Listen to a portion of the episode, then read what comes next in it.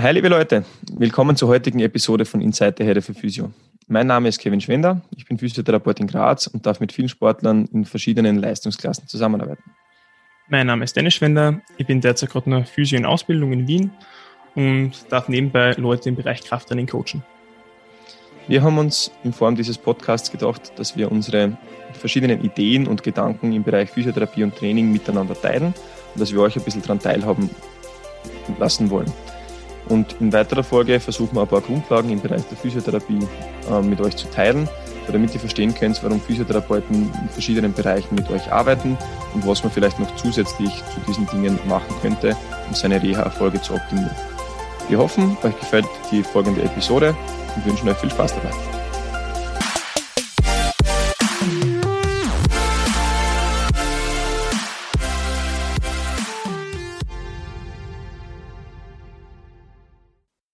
Herzlich willkommen zur heutigen Episode. Ähm, ich freue mich, dass wir uns wieder mal hören, Dennis. Es ist schon wieder Zeit her. Es tut mir sehr leid. Ich bin zurzeit ein bisschen eingedeckt, habe ein paar, ein paar neue To-Dos bei mir auf der Liste gehabt, aber es freut mich, dass du da so hartnäckig dran bleibst und mich immer wieder fragst, wann es endlich immer wieder ausgeht für die Folge. Und ich bin dir auch sehr dankbar, dass du das heutige Thema von der Folge eingebracht hast, und zwar ist das das Schwarz-Weiß-Denken in der Physiotherapie. Ähm, wir haben jetzt noch gar nicht genauer darüber geredet, deswegen wäre es eigentlich immer spannend, was du genau meinst mit diesem Thema und wie du ähm, auf dieses Thema gekommen bist. Ähm, hallo einmal von meiner Seite. Freut mich, dass wir jetzt mal wieder zusammen zum Reden kommen. Ähm, es ist so, also ich bin jetzt gerade im Ende drittes Semester von der Physiotherapie und mir ist ganz einfach aufgefallen, dass bei sehr, sehr vielen Lehrveranstaltungen äh, Thematiken, die oft sehr, sehr komplex sind, äh, versucht werden, aufs Einfachste irgendwie reduziert zu werden. Gleich auch oft auf Instagram, dass man versucht, verschiedene Bewegungsabläufe entweder als gut oder als schlecht darzustellen dass es halt nichts irgendwie in der Mitte gibt.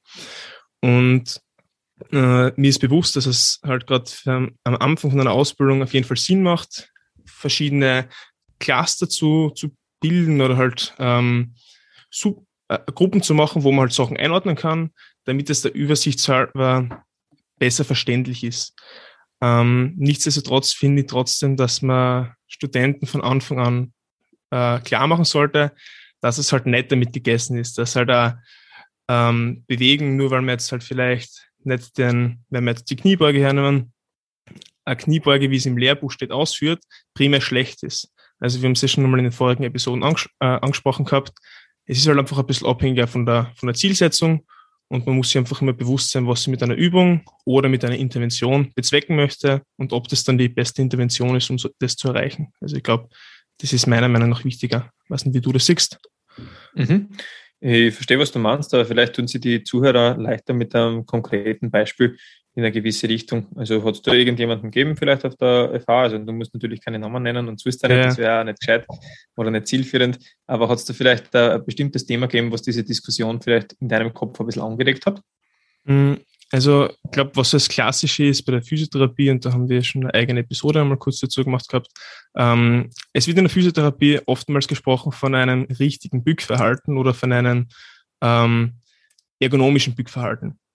Das wäre jetzt in dem Fall eben, äh, wenn am Boden was liegt, dass man sich halt mit einem geraden Rücken oder mit einem neutralen Rücken nach unten bückt, äh, dann eher von den Füßen her den Druck gibt und nicht zu viel Arbeit aus dem Rücken verrichtet. Ähm, bei, bei klassischen Aktivitäten wie zum Beispiel Aufnehmen von einem Wäschekorb oder ähm, sonstigen Sachen. Also das hat so irgendwie mein, äh, den, den Anreiz in diese Richtung halt auch mitunter gegeben gehabt. Und, und hast du in der, während der Ausbildung schon ein bisschen drüber diskutieren können? War der genau. Rahmen da gegeben für das? Ja, also es war, es ist halt abhängig von Lehrveranstaltung zu Lehrveranstaltung. Also wir haben äh, in der ersten, im ersten Semester Lehrveranstaltung gehabt, das war halt Haltungsbewegungsanalyse, wo halt gelehrt worden ist, okay, so und so sollst du bücken und nicht anders. Ähm, es ist ja wohl darauf hingewiesen worden, dass es nicht schlecht ist, die Wirbelsäule äh, zu beugen oder zu, zu strecken oder in verschiedene Positionen zu bringen. Aber sobald Last dazukommt, also externe Last in Form von einem Gewicht, das muss jetzt nicht äh, Handelscheibe oder so sein, sondern halt einfach, wenn ich was vom Boden aufhebe, dann soll ich halt schauen, dass meine Wirbelsäule möglichst in einer neutralen Position ist. Ähm, weil alles andere über längere Hinsicht zu Rückenproblematiken führen sollte ähm, und das halt nicht optimal ist für die Patienten. Ja, da haben wir ja wieder diesen anderen Mythos, den wir ja beim, beim Deadliften hoffentlich damals schon ein bisschen basten haben können. Genau, so übrigens jetzt wieder, der, ich glaube, der Adam Meekins hat eh vor, weiß ich nicht, ein, zwei Monaten oder sowas einmal eine, eine Studie dazu äh, veröffentlicht, wo man verglichen hat, äh, wenn Leute quasi mit geraden Rücken angewiesenerweise heben äh, und mit runden Rücken, also die, die haben sich angeschaut, ähm, Arbeiter am Bau, also mehr oder weniger Maurer, die ihr ganzes Leben lang mehr oder weniger einfach so heben, wie sie es halt gewohnt sind. Ähm, und dann hat man die angewiesen und über sechs Wochen oder ich glaube drei Monate beobachtet, äh, dass sie nur noch mit geraden Rücken heben dürfen. Und die haben davor eigentlich nie wirklich Probleme gehabt. Also es hat da dann eine Kontrollgruppe gegeben, also bei genau denselben Arbeitern, die halt quasi ganz genauso weitergehoben hat wie vorher. Äh, und die Gruppe, die dann halt quasi gelernt hat, richtig zu heben, hat auf einmal Probleme gekriegt, die vorher gar nicht da waren und da signifikant mehr Probleme als die, die einfach so weitergehoben haben, wie sie es immer gemacht haben. Mhm. Und das Problem ist einfach einmal wieder so ein Volumensproblem oder ein Last- und Intensitätsproblem oder halt einfach dieses, dieses Verhältnis, wie viel Volumen bin ich gewohnt, in was für einer Position und wie hoch ist die relative Intensität dementsprechend da für mich. Äh, und wenn ich ein Bewegungsverhalten verändere, aber die Intensität und das Volumen gleich lasse, wie für eine Bewegung, auf der ich quasi ähm, das Ganze schon ökonomisiert habe, dann kann es sein, dass es irgendwie zu Überlastungserscheinungen kommt. Und deswegen rechtfertigt es damit dann quasi wieder einmal, es gibt jetzt nicht unbedingt eine, eine, schlechte Haltung oder eine gute Haltung oder ein perfektes Bewegungsverhalten oder was auch immer, sondern es geht vielmehr darum, äh, wie schnell verändere ich die Kräfte und die Lasten, die auf meinen Körper einwirken, äh, über die Zeit hinweg gesehen und in welchem Belastbarkeitszustand allgemein, also wieder Stress, psychisch und so weiter, befinde ich mich, äh, wenn ich diesen Change vollziehe. Mhm. Also das war eigentlich auch ganz spannend, das also nochmal zusammengefasst. Im Endeffekt waren halt Arbeiter, ähm, die immer schon gearbeitet haben und ähm, auch mit, mit schierchem Rücken unter Anführungszeichen gehoben haben, die eigentlich relativ wenig Probleme gehabt haben. Dann haben sie die umgestellt und ihnen gezeigt, so wie der Dennis das vorher erklärt hat, mit geraden Rücken zu heben und dann haben sie auf einmal Probleme gekriegt, wo vorher keine da waren. Also jede Bewegung oder jede ähm, Art der Bewegung kann schädlich oder positiv sein, kommt immer auf den Kontext und auf, auf das Volumen und die Intensität, Intensität drauf an. Mhm. Und vor allem auf das, was ich gewohnt bin. Vollkommen richtig, ja. Cooles Beispiel dazu wir gefunden, wenn wir jetzt kurz weg vom Deadlift und hin zur Kniebeuge gehen. Ähm, das war ein Podcast, den wir, glaube ich, beide gehört haben, äh, mit der Steffi Cohen, Cohen, mhm. Cohen ja. Mhm. Ähm, wo es darum gegangen ist, halt, also das ist eine Kraft-3-Kämpferin auch, und ähm, wo es um diesen um dieses Knees in bei, bei schweren Kniebeugeversuchen gegangen ist. Und dann halt oft gequotet wird, dass es so schlecht ist für die, ähm, fürs Knie, weil halt eher ein, Valgusstress entsteht, also dass die Knie halt eher nach innen gedrückt werden und das halt äh, nicht optimal für die Kniebeuge ist und über längere Sicht hin äh, Knieprobleme verursacht. Und die hat das dann aber ganz cool gesagt gehabt, oder ich habe das zumindest einmal einen sehr, sehr coolen Ansatz gefunden, wieder einen anderen Ansatz. Ähm, wenn du halt, wie du vorher gesagt hast, immer mit, mit Knie über den Zehen beugst oder halt so beugst, dass die Beinachse einigermaßen neutral ist, wenn man das so bezeichnen möchte, also nicht nach innen und nach außen extrem abweicht. Und dann beim Heavy Single oder beim Ausmax-Versuch die Knie nach innen gehen, ja, dann kann schon sein, dass die Knie dann wehtun, aber halt vielleicht aus dem Grund, weil ich es vorher noch nie so belastet habe oder halt nie wirklich so gebeugt habe mit so einer Beinachsenstellung. Und natürlich dann, wenn ich auf, auf maximales Gewicht gehe, ist es selten oder wahrscheinlich nie eine bewusste Entscheidung, wie die, wie die Beinachse jetzt ist, sondern halt wahrscheinlich einfach ein Kompensationsmechanismus, damit ich das Gewicht trotzdem nach oben bringt, weil das ist halt das Ziel von einem, von einem One Repetition Maximum bei, beim Kraft-3-Kampf. Und deshalb habe ich wieder einen spannenden Ansatz gefunden, dass man das halt jetzt weniger wieder als, als schlechte Bewegung an sich sieht, sondern halt einfach als äh, Bewegung, die man halt sonst nie gemacht hat und dann natürlich nicht auf das vorbereitet ist. Weil man beim Kraft-3-Kampf ja noch dazu sagen muss, da spielt er dann noch einmal mit ein, in welchen äh, Positionen und mit welchen Hebelverhältnissen bin ich optimal leistungsfähig. Ne? Das ist ja dann mhm. beim Kraft-3-Kampf noch einmal dabei. Also da geht es ja jetzt gar nicht mehr nur um die Gesunderhaltung, sondern welche Positionen sollte ich einnehmen können, um halt ein, sag mal, optimale Verhältnisse zu haben und maximale Kraft zu generieren. Und manche Körper haben halt aufgrund von unterschiedlichen Proportionen verschiedene Arten, das, das Ganze halt auszudrücken. Und dann ähm, glaube ich trotzdem, dass es, und das sagt ja die Steffi, ähm, nicht, dass man dann nicht damit wegkommt, wenn es irgendwo muskuläre Defizite gibt oder irgendwelche mhm. Schwachstellen oder Asymmetrien oder was auch immer. Also die muss man natürlich trotzdem adressieren. Ähm, aber vielleicht kniebeugt halt einfach jemand ein bisschen anders als jemand anders. Und das kann man sich auf jeden Fall insgesamt sehr, sehr gut anschauen, wie sich das Ganze entwickelt. Äh, und halt dementsprechend wieder für den Alltag übertragen, äh, obwohl wir es eh schon mal angesprochen haben. Aber wenn ich halt permanent nur mit einer perfekten Wirbelsäule äh, Kreuzheben trainiere, und irgendwann dann einmal ein klassisches Beispiel ist halt jemandem beim Umziehen helfe ähm, und dann halt einfach nicht immer perfekt heben kann, dann kann schon sein, dass ich mir dann irgendwo wieder wehtue, weil ich diese Positionen einfach nie trainiert habe. Und das ist jetzt zum Beispiel auch wieder was, was bei uns im zweiten Teil vom äh, Sportphysiotherapeuten, also in der Ausbildung vorkommen ist. Ähm, man muss einfach so spezifisch wie möglich die Tätigkeiten, die man dann halt viel machen muss, trainieren. Weil Bindegewebe adaptiert maximal spezifisch. Also wir haben Zugfasern, also kollagene Fasern, die richten sich nach dem Zug aus, der auf sie einwirkt. Und wenn ich jetzt niemals den Zug quasi in einer flektierten und rotierten, also in einer gebeugten und rotierten Position auf die Wirbelsäule bringe, dann wird die Bandscheiben äh, oder das ganze bandhafte Gewebe rundherum in dem Bereich niemals stabil werden. So, da kann ich warten, solange wie er immer möchte. Und da kann ich Kniebeugen mit neutraler Wirbelsäule so, so, so viel ich möchte, auch wenn wir über, über den Druck ein bisschen Adaptation im Faserding haben. Aber ich muss rotieren und beugen bis an, zu einem gewissen Zeitpunkt, wenn ich das in meinem Arbeitsalltag, sportlichen Alltag oder im normalen Alltag brauche, damit ich das wieder machen kann. Und deswegen auch der Appell äh, an eigentlich alle, die im, im Rückenbereich mal eine Verletzung gehabt haben, hey, ihr heilt meistens relativ schnell oder seid relativ schnell wieder schmerzfrei unterwegs, wenn ihr euch neutral bewegt. Das heißt aber nicht, dass ihr Maximallasten bewegen könnt, weil ihr halt diese, diese Reha meistens noch nicht komplett abgeschlossen habt. Also wenn ihr in eurer Rückenreha immer nur gelernt habt, neutral Lasten zu bewegen und es ist dann nicht weitergegangen, dann habt ihr einen großen Teil dieser Reha verpasst, weil dann ist euer Rücken in diesen Positionen zwar leistungsfähig, aber alles, was darüber hinausgeht, was er davor gekonnt hat, das geht mittlerweile ein bisschen verloren.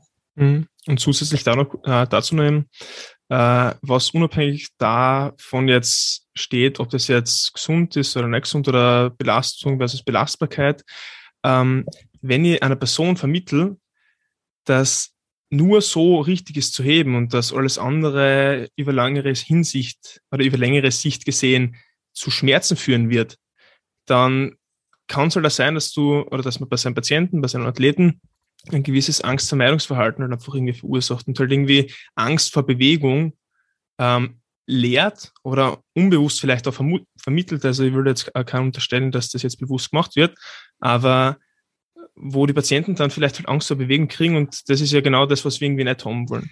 Und gerade bei Personen, die halt irgendwie anfangen, also ich habe jetzt auch angefangen für, für unsere Mom einen Trainingsplan zu schreiben äh, und die hat halt nie vorher trainiert gehabt. Und da ist es meiner Meinung nach jetzt nicht sinnvoll, bei der Kniebeuge auf eine perfekte Ausführung zu schauen, weil sie damit wahrscheinlich einfach überfordert wird und dann halt wieder irgendwie die Freiheit bei dem Ganzen verliert. Wichtig ist einfach einmal, dass die Leute sowas einfinden, dass Bewegungen kennenlernen und dass ein bisschen ein Spiel wieder den Körper kriegen und nicht alles von Anfang an perfekt ausführen, wenn es überhaupt so eine perfekte Ausführung geben sollte. Ganz genau. Und was wir, glaube ich, eher schon einmal diskutiert haben, ich weiß es nicht, ob im, Podcast oder quasi privat, ähm, ist mittlerweile auch viel mehr, oder auf das schaue ich viel mehr und das ist auch dem, dem, dem Lukas Kitzberger, also einem, einem Coach, mit dem ich sehr, sehr viel kooperiere und den wir eh schon im Podcast gehabt haben, geschuldet, äh, dass ich sage, ich versuche nicht mehr äh, verschiedene Übungen oder gerade die, die großen Übungen wie Kniebeugen, Kreuzheben, Bankdrücken oder was auch immer an sich umzubauen, und Cues in dieser, in dieser Übung quasi zu geben, sondern ich versuche zu schauen, welche Zusatzübungen brauchen die dazu, dass die Kniebeuge dann von selber so ausschaut, wie ich es mir irgendwie vorstelle.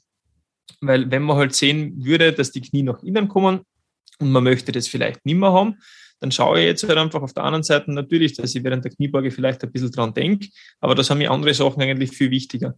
Und dann versuche ich einfach mit der Idee, wenn halt eventuell ein Beweglichkeits- oder Kraftproblem da ist, versuche ich nebenbei dieses Problem zu lösen und über die Zeit, und das ist das Wichtigste, die Leute müssen sich Zeit nehmen dafür, sonst haben wir da sowieso schon verloren, ganz egal ob bei Beweglichkeit oder Kraftaufbau, dann wird die Kniebeuge mit der Zeit wahrscheinlich auch anders ausschauen, wenn ich die richtigen Interventionen gewählt habe. Aber das funktioniert halt nicht innerhalb von einer Woche, wahrscheinlich auch nicht innerhalb von drei oder sechs Wochen, sondern über einen geraumen Zeitraum hinweg. Und das Gleiche äh, gilt dann halt einfach auch für die ganzen Alltagstätigkeiten. Äh, ich werde nicht anders laufen, weil mir jemand einmal in einem Laufcoaching gesagt hat, schau auf das, weil das schaffe ich wahrscheinlich meine ersten 20 bis 100 Schritte zu halten und dann muss ich mich eh schon auf den Verkehr oder sonst irgendwas konzentrieren und das funktioniert ein bisschen anders. Wenn ich aber sein, sein, sein Verständnis von Laufen ein bisschen verändern kann, ähm, dann habe ich wahrscheinlich das irgendwie geschafft, dass er über die Zeit immer, immer besser wird. Und das wäre eigentlich die Idee. Also Informationen vermitteln und den Leuten keine Angst machen. Das ist, glaube ich, ganz, ganz wichtig. Genau.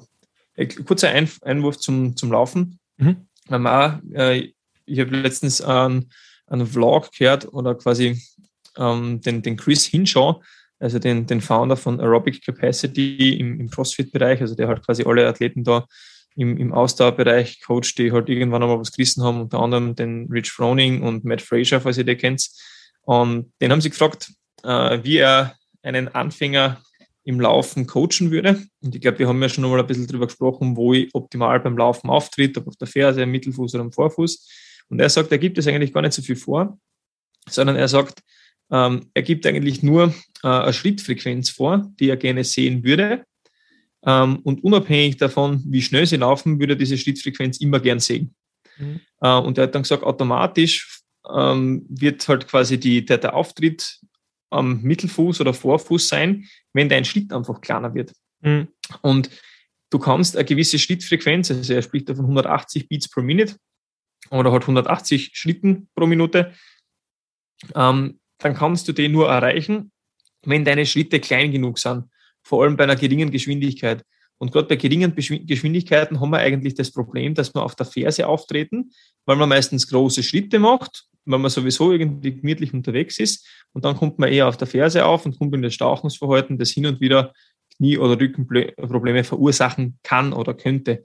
Und wenn ich halt einfach mir ähm, eine Playlist aussuche, von mir aus auf Spotify mit 180 Beats per Minute und dann einfach versuche, auf jeden Schlag zu laufen, dann hoffe ich, dass wir erst auf der einen Seite ein bisschen musikalischer werden, ja, also dass wir ein bisschen Rhythmusgefühl kriegen äh, und auf der anderen Seite die, die Schritte halt einfach so anpassen können, äh, dass wir wahrscheinlich in Maschine-Ecken weniger Probleme haben.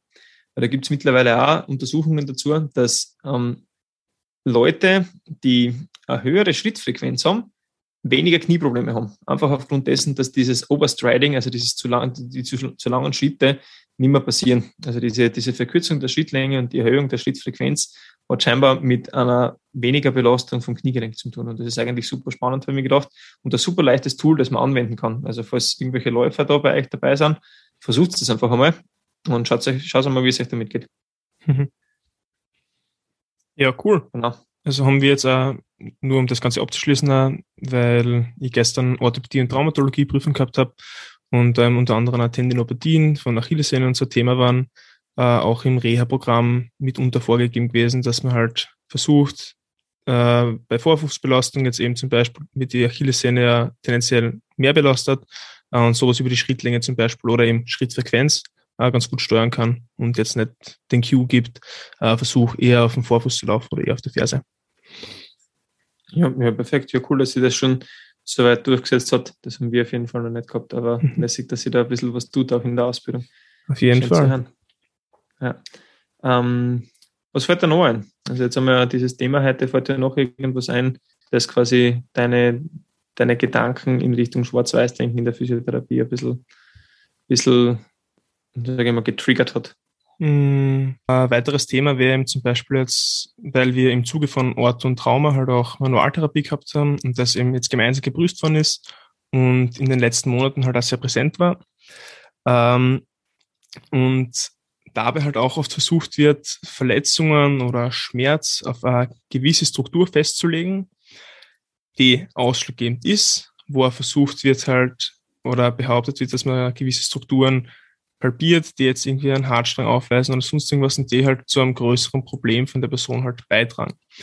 Ähm, Beispiel jetzt äh, ISG, also das Iliosakralgelenk, also das, das Gelenk, was halt im Endeffekt äh, sich zusammensetzt aus dem, aus dem Kreuzbein und aus dem Beckenknochen. Ähm, und halt irgendwie in jeder Munde ist und zu, zu sehr vielen Rückenthematiken oder zu Rückenbeschwerden, Schmerzen halt irgendwie beitragen kann. Und dann oft. Ein halt Klassiker Beckenschiefstand und genau, ISG-Blockade, ne? Vollkommen richtig. Und dann halt irgendwie oft versucht wird, ähm, dieses ISG zu mobilisieren oder dass man halt spürt, dass da jetzt wenig Bewegung da ist. Und ich denke mir halt immer so, ja, Gott sei Dank ist da halt wenig Bewegung da, weil das soll halt auch fest sein und halt eher als, als Kraftübertragung dienen. Ähm, und ich möchte jetzt auch gar nicht sagen, dass das nicht funktioniert, dass man sowas, dass es jetzt nicht funktioniert im Sinne von, dass die Personen dann nachher weniger Schmerzen haben oder ein Erleichterungsgefühl haben, weil sonst würden die Patienten im Endeffekt eh nicht mehr kommen. Also es funktioniert ja.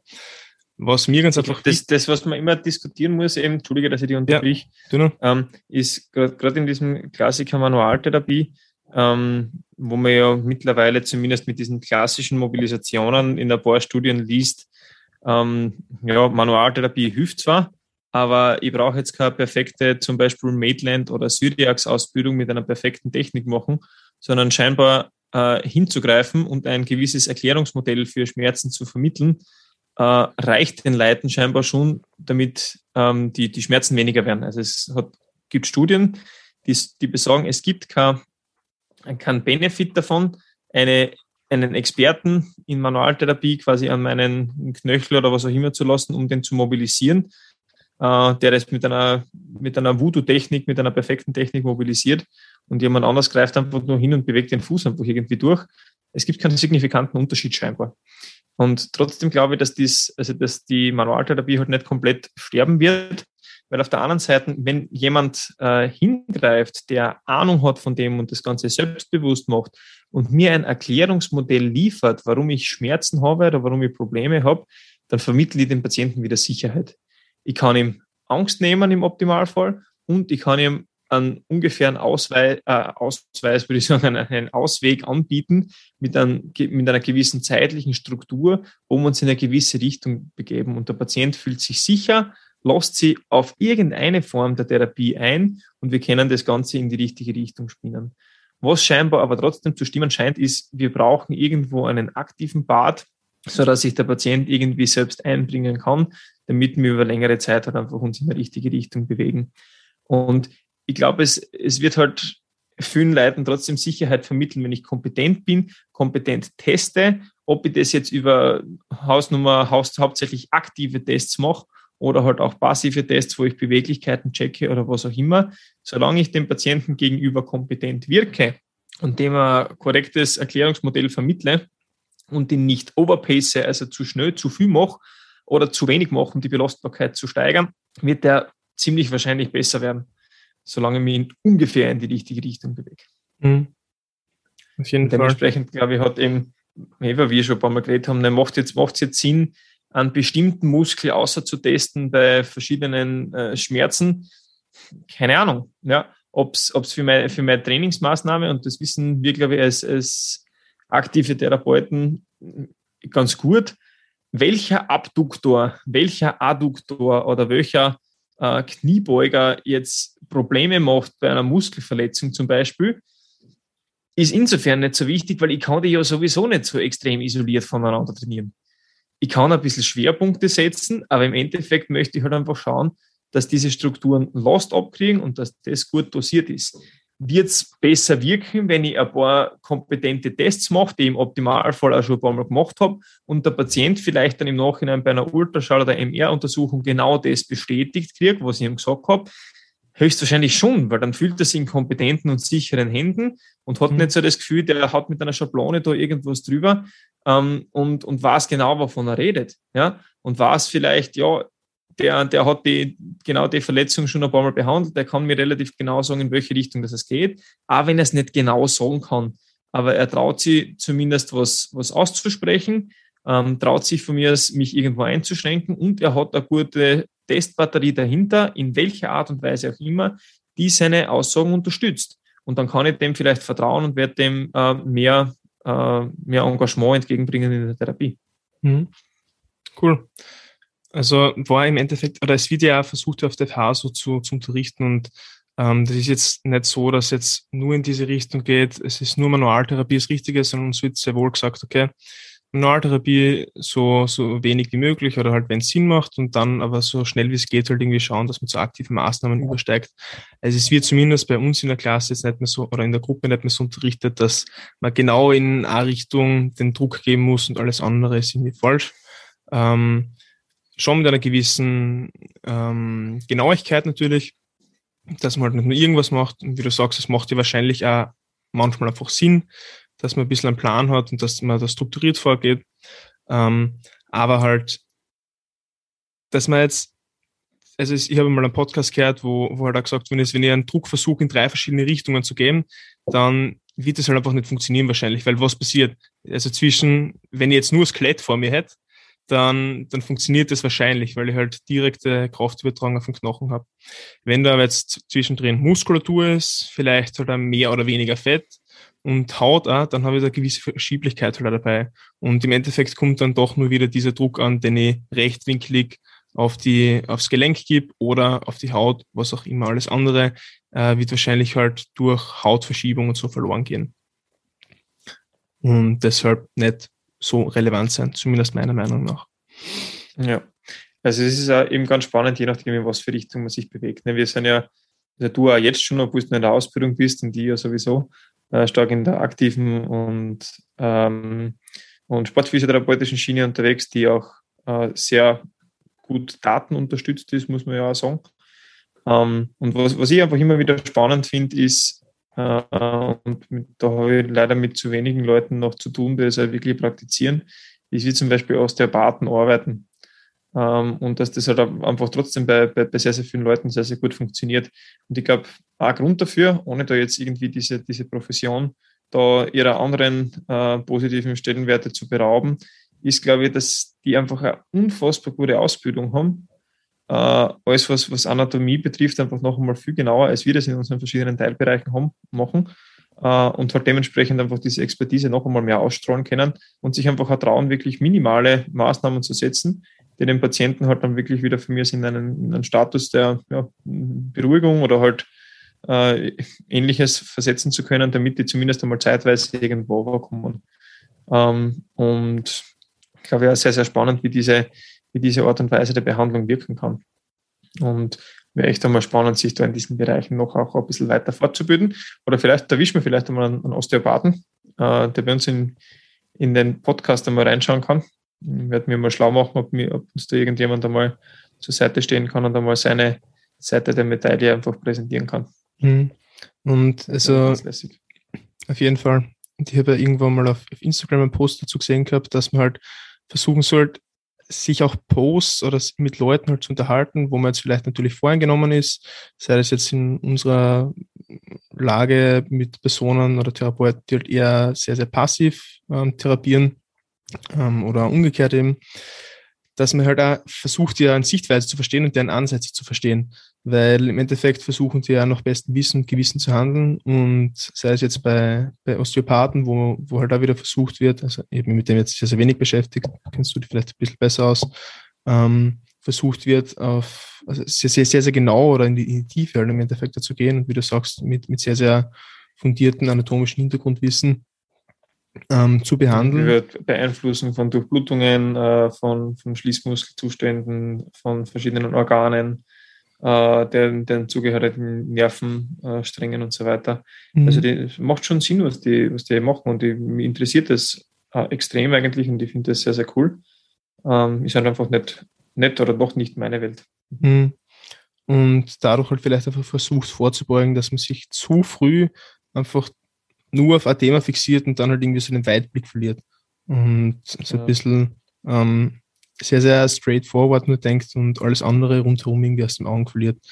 Ähm, und ich glaube, es gibt auch verschiedene Patientengruppen, die für verschiedene Arten und Weisen von Therapeuten einfach passen. Mhm. Weil ich glaube, und, und ich glaube, das passiert da von selbst dann später in der, in der Auswahl mehr oder weniger, ähm, welche Patienten man haben möchte. Ich glaube, die Patienten, die man, die man braucht, die kommen von selber zu haben. Mhm. Also da, ob, ob, man das jetzt als Energie oder Schicksal oder was auch immer bezeichnen möchte. Ich glaube, wenn ich mich schlau mache als Sportler, dann werde ich wahrscheinlich eher zu jemandem gehen, äh, der mich aktiv behandelt. Und wenn ich mich halt schlau mache als jemand, der vielleicht nicht so motiviert ist, dann werde ich halt vielleicht eher zu jemandem tendieren, äh, der mich in meiner Sichtweise unterstützt. Und vielleicht wären beide gut. Kann super gut sein. Mhm. Äh, einfach weil, weil, weil beide ein bisschen in dem bestärkt worden sind, ähm, was, was sie denken, wenn sie in, äh, in ihrem Bereich gut abgeholt worden sind und dann halt einfach zu einem ähnlichen Ergebnis gekommen sind. Mhm. Wäre auf jeden Fall spannend. Also es soll ja nicht heißen, dass wir alle Leute, die, die eher mehr passiv arbeiten, ähm, ablehnen, sagen wir mal so. Das ist einfach für uns nicht dieser Zugang, der für uns halt gut funktioniert.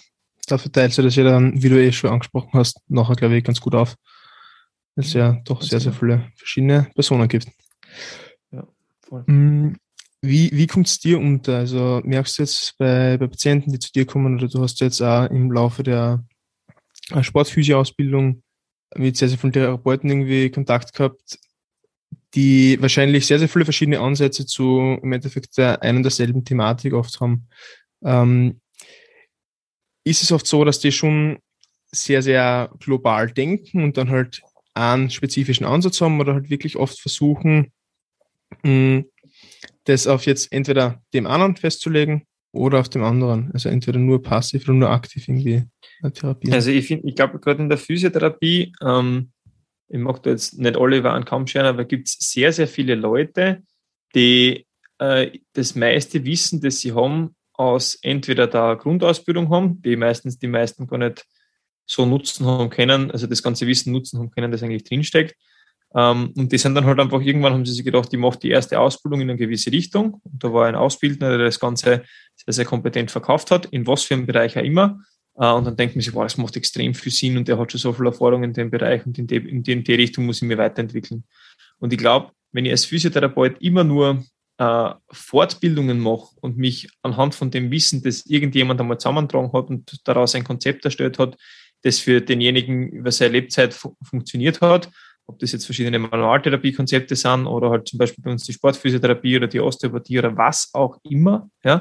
Also wenn ich mich nur, nur in die Richtung halt fortbilde und dann versuche auch die Evidenz, die genau die Leute in dem, in dem Bereich äh, präsentieren, zu verfolgen, dann entwickle ich mich halt in verschiedene Richtungen. Und ich glaube, dass, dass jeder, so wie du sagst, sei, äh, diesen, diesen Weitblick in seinem eigenen Kasten irgendwie hat. Aber solange ich mich als Physiotherapeut nur mit physiotherapeutischen äh, Konzepten auseinandersetze, werde ich wahrscheinlich diesen, diesen globalen Blick auf Gesundheit und auf Training niemals ohne Scheuklappen genießen können. Weil ich denke mir selber zum Beispiel auch jetzt dafür seit, äh, seit Dezember eigentlich die, die Fußballakademie betreuen als Physiotherapeut. Äh, und denke mir so, ja, also ich habe zwar selber auch Fußball gespielt, aber um wirklich halt zu verstehen, was für, was für Lasten auf die, auf, auf die Struktur einwirken, ich will halt eigentlich eine Fußballtrainer-Ausbildung machen im Optimalfall oder zumindest eine, eine, kleine Art und Weise davon, ähm, damit ich mich da mal anschauen kann, ja, was, wie, wie trainieren die eigentlich oder wie, äh, wie kann ich da die Belastungen steuern, dass ich da in die, in die richtige Richtung kommen kann. Und das kann ich niemals äh, abschätzen, wenn ich jetzt unter Anführungszeichen nur eine physiotherapeutische Ausbildung gemacht habe, dann kann ich mir da ein bisschen eindenken, aber wenn ich das richtig verstehen möchte, dann muss ich schauen, dass ich eine Trainerausbildung genau in diesem Bereich mache. Ähm, und dann werde ich das wahrscheinlich von der anderen Seite auch noch sehen und dann kann ich nämlich auch, also dann weiß ich nämlich auch, was will dieser Fußballtrainer zum Beispiel von mir haben oder für was muss der wieder belastbar sein und wie kann ich ähm, physiotherapeutisch dann wiederum das Ganze aufbauen.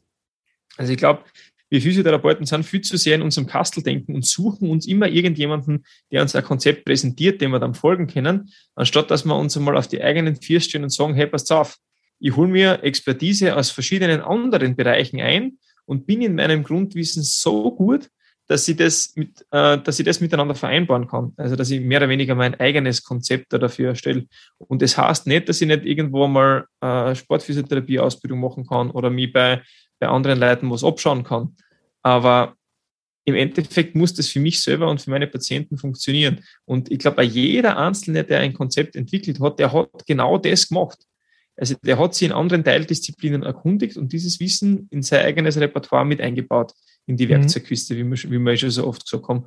Und ich glaube, nur so kann das funktionieren, dass wirklich ein Weitblick entsteht. Also ich, ich weiß, ich bin jetzt ein bisschen ausgeschweift bei deiner Frage. Überhaupt kein Thema, also finde ich gut. Und ähm, aber, aber im Endeffekt eben ist eben dieser, dieser Weitblick, glaube ich, nur dann möglich, wenn wir auch in andere Teildisziplinen reinschauen. In äh, die Medizin, in verschiedene Trainerberufe, in, äh, in einen Arbeitsalltag. Ich habe einen, wir haben jetzt einen Vortrag in der, in der Sportphysiotherapie-Ausbildung gehabt, der be behandelt hauptsächlich, also von mittlerweile, hauptsächlich äh, Arbeiter, die manuell tätig sind. Und der war selber am Anfang zuerst Tischler, dann Krankenpfleger. Und der hat gesagt, du, du hast einen ganz, ganz anderen Zugang zu diesen Berufen, wenn du weißt, dass du dich nicht auf gewisse Arten und Weisen bewegen kannst einfach. Ja? Mhm.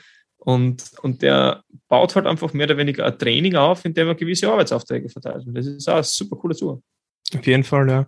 Und ähm, in der Literatur spricht man vielleicht oft von einem gewissen Confirmation Bias, also dass man halt gerade die Sachen irgendwie aussucht, die einen selbst in, in seinem Wissen irgendwie bestätigen. Ähm, was natürlich cool ist, weil alles andere ist halt unangenehm und ist halt nicht fein, wenn man damit Sachen konfrontiert wird, die seine eigene Denkweise äh, widersprechen oder halt komplett auf den Kopf stellen.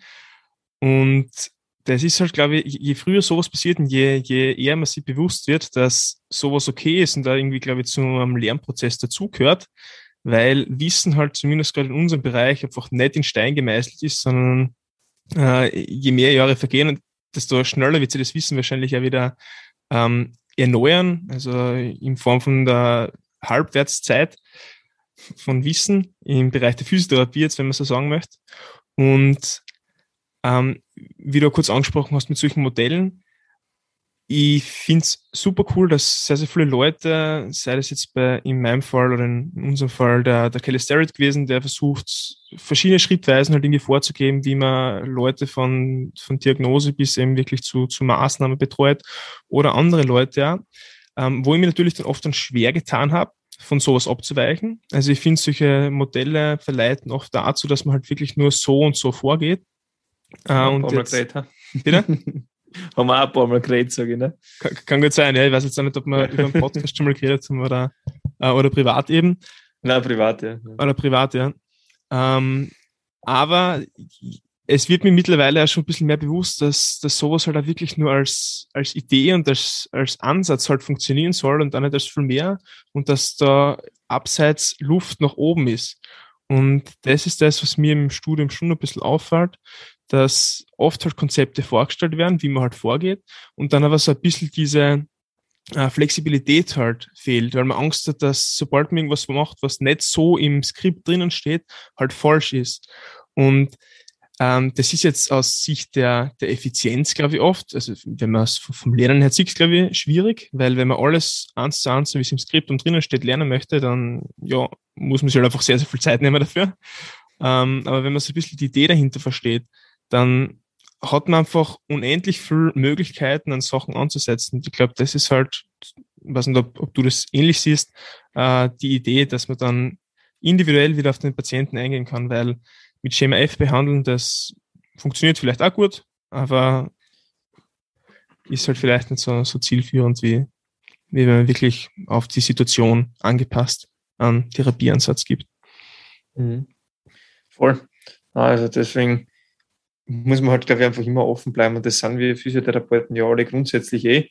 Aber halt, ich glaube, hauptsächlich im Rahmen unserer Profession und einfach über das ein bisschen hinauszuschauen und sich anzuschauen, in ähm, wie sehr, sehr viele Leute zum Beispiel jetzt im Fußball oder im Kraftsport, welche unter Anführungszeichen Defizite die haben, sei es jetzt aufgrund von Beweglichkeiten oder Kraftdefiziten oder was auch immer, und wie verletzungsfrei sie die die sich durch den Sport bewegen, dann muss man sich mal anschauen, warum kann das sein, obwohl mein Konzept vielleicht sagt, so wie der jetzt zum Beispiel, also wenn wir das jetzt auf dem Functional Movement Screen zum Beispiel überbrechen, den wir irgendwann einmal diskutieren können, ähm, dann, dann sagt mir der ja eigentlich, wenn ich gewisse Beweglichkeiten nicht habe, dann habe ich einfach eine viel, viel höhere Verletzungsanfälligkeit. Äh, was ja mittlerweile schon ein bisschen, also der wird ja auch in der Literatur ein bisschen zerlegt, äh, wo sie halt einfach sagen, ja, ich kann mich, im, ganz egal ob im, im, Fußball oder in verschiedenen Spielsportarten, nicht einfach nur Beweglichkeiten anschauen, mhm. weil die, die größte Problematik, die ich habe, sind Kräfte, die von außen auf meinen Körper einwirken. Und höchstwahrscheinlich, wenn ich einfach schwach bin oder meine Strukturen das Ganze nicht vertragen oder halt die, das Verhältnis zwischen Pause und Belastung als falsch ist, mhm. dann, dann werde ich irgendwo äh, ein Problem mal kriegen, aber, aber sei, sei mal dahingestellt. Ähm, aber selbst mit, mit diesen Konzepten kann ich einfach äh, gut arbeiten. Aber ich kann mir auch anschauen und ich muss mir sogar die, die Leute anschauen, die laut diesen Konzepten höhere Verletzungsanfälligkeiten haben und die sich aber nicht verletzen. Mhm. Und da muss ich mich fragen, ja, wie kann das sein? Ist das jetzt einer in tausend? Oder ist das eigentlich vielleicht sogar die Mehrheit und muss ich dann vielleicht anfangen umzudenken? Oder mhm. stimmt es eh? Ja. Und, und, und, wo ist halt einfach so dieser Mittelweg? Ne? Und, und was dabei halt, glaube ich, sehr, sehr wichtig ist, dass ich dann nicht versuche, Leuten, die eigentlich eh gesund sind und laut so einem Test halt äh, verletzungsanfällig sein sollten, einzureden, dass das so, wie sie sich bewegen, halt irgendwie schlecht ist, laut, dem, laut diesem Screening oder sonst irgendwas. Weil wenn die bis dato keine Verletzungen haben, wird es halt vielleicht, wie du sagst, jetzt nicht primär an der Beweglichkeit liegen. Und ähm, sowas an, nur an, an Armeckpfeiler halt festzumachen. Und ich glaube, sowas ist ohnehin, also solche Tests, äh, als alleinige, als alleinige, ähm, als alleiniges Mittel dazu zu sehen, sondern man muss, glaube ich, einfach sehr, sehr viele verschiedene Sachen, wie du eh schon angesprochen hast, in Verbindung miteinander setzen und dann halt schauen, äh, in was für Richtung sich das Ganze weiterentwickelt. Mhm. Ja, vollkommen richtig. Ja, gut. Ich, da du mir eh schon beim, beim Sprechen mehr oder weniger fast. Äh, haben wir noch ein Thema, das uns auf der Zunge bringt, dass wir, dass wir da jetzt in, in Bezug auf, auf wirklich Schwarz- und Weiß-Denken diskutieren wollen? Gibt es auch was, was Klassisches, wo man sagt, das ist jetzt gut oder schlecht? Ah ja, das, was ich mir vorher gedacht habe, mhm. äh, weil wir vorher auf der anderen Seite das Thema laufen gehabt haben, weil du vorher so gefragt hast, was ich, wie mir das im Alltag unterkommt. Ich finde, das beste Beispiel bei mir zu Schwarz-Weiß-Denken ist, wenn mir jemand fragt, ähm, magst du mir meinen Schuh anschauen, ist das ein guter Laufschuh? Mhm. Und, und das ist für mich sowas, es gibt in, in alle möglichen Richtungen, ob gedämpftes Laufen, gestütztes Laufen, Vorfußlaufen, Vorfußlaufen, Rückfußlaufen, Mittelfußlaufen, in alle möglichen Richtungen so viele Varianten, die dafür sprechen, dass ich dann, dass ich mir, und, und die Leute hätten dann im Optimalfall gern entweder in einer kurzen E-Mail oder in, äh, in einem kurzen Satz eine Antwort, was ist der perfekte Laufschuh? Oder was ist ein guter Laufschuh, den ich mir anziehen soll? Und ich verstehe die Frage, ne? weil die Leute wollen natürlich was Gutes für sich selber tun, aber das ist von so unfassbar vielen Faktoren abhängig. Mhm. Also es, es wird einfach niemals, ich weiß nicht, ob wir, nicht, ob wir eh schon mal drüber geredet haben, aber es wird einfach niemals eine Aussage dazu geben, was ist der perfekte Laufschuh. Also und, und auch nicht, was ist der perfekte Laufschuh für einen aufgrund seiner Körpermaße, oder aufgrund dessen, wie er statisch oder dynamisch sich bewegt, sondern es kommt einfach auf so viele Sachen drauf an. Weil im Endeffekt auf der anderen Seite, wenn wir jetzt wieder im Fußballthema drin sind, weil ich da gerade so ein bisschen drin bin und am Überlegen bin, ein Fußballer hat als, als Spielgerät einen Fußballschuh an, der hat mit Gestütztsein eigentlich nicht wirklich was zu tun. Also das ist ein sehr, sehr flacher Schuh, ein sehr stabiler Schuh äh, und sehr, sehr eng geschnitten, damit man halt ein sehr, sehr gutes Gespür hat am Fuß. Ähm, und dementsprechend sollten die, die Jungs äh, mit mehr oder weniger ungestützten Schuhwerk endlich gut laufen können. Ja. Wenn ich mir jetzt aber vorstelle, dass ich sage, ich, ich stelle alle Spieler permanent immer über die ganze Saison hinweg und auch über die Offseason auf einen zum Beispiel Vorfußlaufstil mit einem minimalistischen Schuh um, dann kann es sein, dass sie im Ziel vorbeischauen. Weil es kann ja von mir aus, wenn ich eigentlich gerne nur auslaufen würde, kann es ja einmal meine Idee sein, dass ich meinen Fuß einfach einmal schonen möchte und der einfach einmal nicht arbeiten soll und nicht Stabi-Arbeit leisten muss, wenn der das eh schon die restlichen sechs Trainings unter der Woche macht. Also es kommt zum Beispiel auch darauf an, dann dementsprechend, was habe ich für ein Ziel mit meinem Lauf, das ich erreichen möchte. Möchte ich mit meinem Lauf jetzt Ausdauer generieren? Möchte ich einen, einen möglichst langen Lauf haben und dementsprechend alle Voraussetzungen so machen oder so schaffen, dass mir möglichst nichts dabei wehtut, sodass ich mein kardiorespiratorischen Effekt maximieren kann? Oder möchte ich meinen Lauf dafür verwenden, dass ich mein Fußgewölbe aufbaue und dass ich Stabilität im Knie und im Hüftgelenk äh, kriege? Dann muss aber auch diese Zeitspanne, die ich laufe, natürlich unterschiedlich sein. Und dann kann ich auch anderes Schuhwerk dafür wählen. Also bei einem und demselben Spüler kann ich wahrscheinlich zwei bis drei Paar Schuhe für verschiedene Zwecke empfehlen und dann auch noch über viele verschiedene Marken hinweg. Also man muss halt einfach immer wissen, was ist die Zielsetzung dabei und ähm, ja, um, um, halt einfach so, eine Auswahl treffen zu können. Und man kann halt einfach, einfach glaube ich, nicht sagen, Vorfußlaufen ist das Perfekteste in jeder Situation und immer. Und man kann auch nicht sagen, Fersenlauf oder gestützter und gedämpfter Laufschuh ist immer scheiße. So funktioniert das halt einfach nicht. Ähm, ich glaube, mein, meine Ansicht ist immer noch, es sollte jeder Mensch eine gewisse Zeitspanne oder eine gewisse äh, Distanz in einem minimalistischen Schuh oder in einem Barfußlaufstil und Vorfußlaufstil absolvieren können, ohne sich zu verletzen. Wenn er das nicht kann, dann hat er diese Funktion nicht. Kann sein, dass er der nicht braucht. Also bei einer 70-jährigen ja. älteren Frau, da muss ich das natürlich nicht mehr machen. Ja? Aber wenn, wenn dieser, dieser Mensch äh, schnell sein muss, sprinten muss, Cutting-Bewegungen machen muss oder springen muss und können sollte, dann sollte es auf jeden Fall einfach auch irgendwie möglich sein. Genau. Also halt noch, noch, noch einmal so ein Beispiel in die Richtung. Weiß nicht, du, dir, du hast ja voriges Jahr eigentlich einen Marathon absolviert, ne? Hast du ja. dir jemals über die Schuhwahl Gedanken gemacht? Ja, ich halt mit der, also ich bin Ewigkeiten mit einem Laufschuh gelaufen, den ich mir mal gekauft habe, ja so freizeitmäßig der keine Ahnung wie viele Löcher gehabt hat und die Schuhbandeln schon zusammengeknotet waren, aber jetzt nicht der Festigkeit halber vom Schuh, sondern weil es halt im Schnursenkel gewesen sind. ähm, und demnach war für mich halt einfach mal wichtig, dass ich laufen gehe. Äh, perfekteste Laufschuh für mich, keine Ahnung, vielleicht war es, vielleicht nicht, also wehtun habe ich mir zumindest nicht. Ähm, und ich habe dann eigentlich wollte ich zwei Monate vor meinem Marathon einen anderen Schuh äh, holen. Den habe ich bestellt gehabt, der ist dann halt nicht geliefert worden. Im Endeffekt habe ich dann, glaube ich, gut drei Wochen davor angefangen zu laufen. Und mit dem war dann schon ein bisschen ungemütlich zu, also ungewohnt zu laufen zumindest, weil er wahrscheinlich einfach wieder mal stabil war im Vergleich zu meinen anderen Schuhen. Ähm, und halt anders, ne? Also ja, genau. Wie auch immer, einfach anders. Ja. Und von dem her wirklich große Gedanken habe ich mir nicht gemacht. Also ich habe dann eben mit der Sarah geredet gehabt, beziehungsweise mit ähm, mit dem Schuhverkäufer dort eben und der hat mir dann was vorgeschlagen. Für mich wäre es wahrscheinlich wurscht gewesen, was für einen Schuh ich gehabt hätte. Also bei mir war sicher nicht die, die, Beine jetzt oder die, die Füße ausschlaggebend dafür, ob ich den Marathon schaffe oder auch nicht. Ähm, von dem her hat es gut gepasst gehabt. Äh, aber natürlich, also was ich vorher noch ansprechen wollte, ich kann mir sehr gut in die Personen einversetzen, die um Rat suchen, weil wenn ich halt wenn frage, was ich für einen Schuh haben sollte oder was für ein Schuh für mich passen sollte, wie ich mich bewegen sollte, dann hätte ich ja gerne, wenn es geht, auch eine klare Ansage und nicht die Antwort, ja, es kommt drauf an. Und ja. das ist dann halt einfach oft schwammig, aber ich kann es halt ganz gut nachvollziehen, dass es halt oft nicht nur diese eine richtige Antwort oder Wahrheit gibt. Ja, weil am liebsten würde ich ja sagen, ne, wenn, wenn mir jetzt irgendwer fragt, was soll ich für einen Schuh anziehen, sage ich, wie weit hast du vor zu laufen und wie viel bist du davor schon gelaufen? Weil das ist viel wichtiger als die Auswahl für, für, einen, für, für einen gewissen Schuh zu treffen. Ne? Mhm. Weil wenn jetzt irgendjemand vorhat, der, der noch nie gelaufen ist, viermal in der Woche zehn Kilometer zu laufen, und ist mhm. unabhängig davon, was er für einen Schuh nimmt, dann wird er sich wahrscheinlich nicht unbedingt was Gutes tun damit. Mhm. Und das ist, das ist dann oft das, das, das viel eher oder viel größere Problem. Ja. Das muss man sich dann halt einfach wieder ein bisschen individuell anschauen und auf jeden Fall und ich glaube in der Wortwahl. Ja.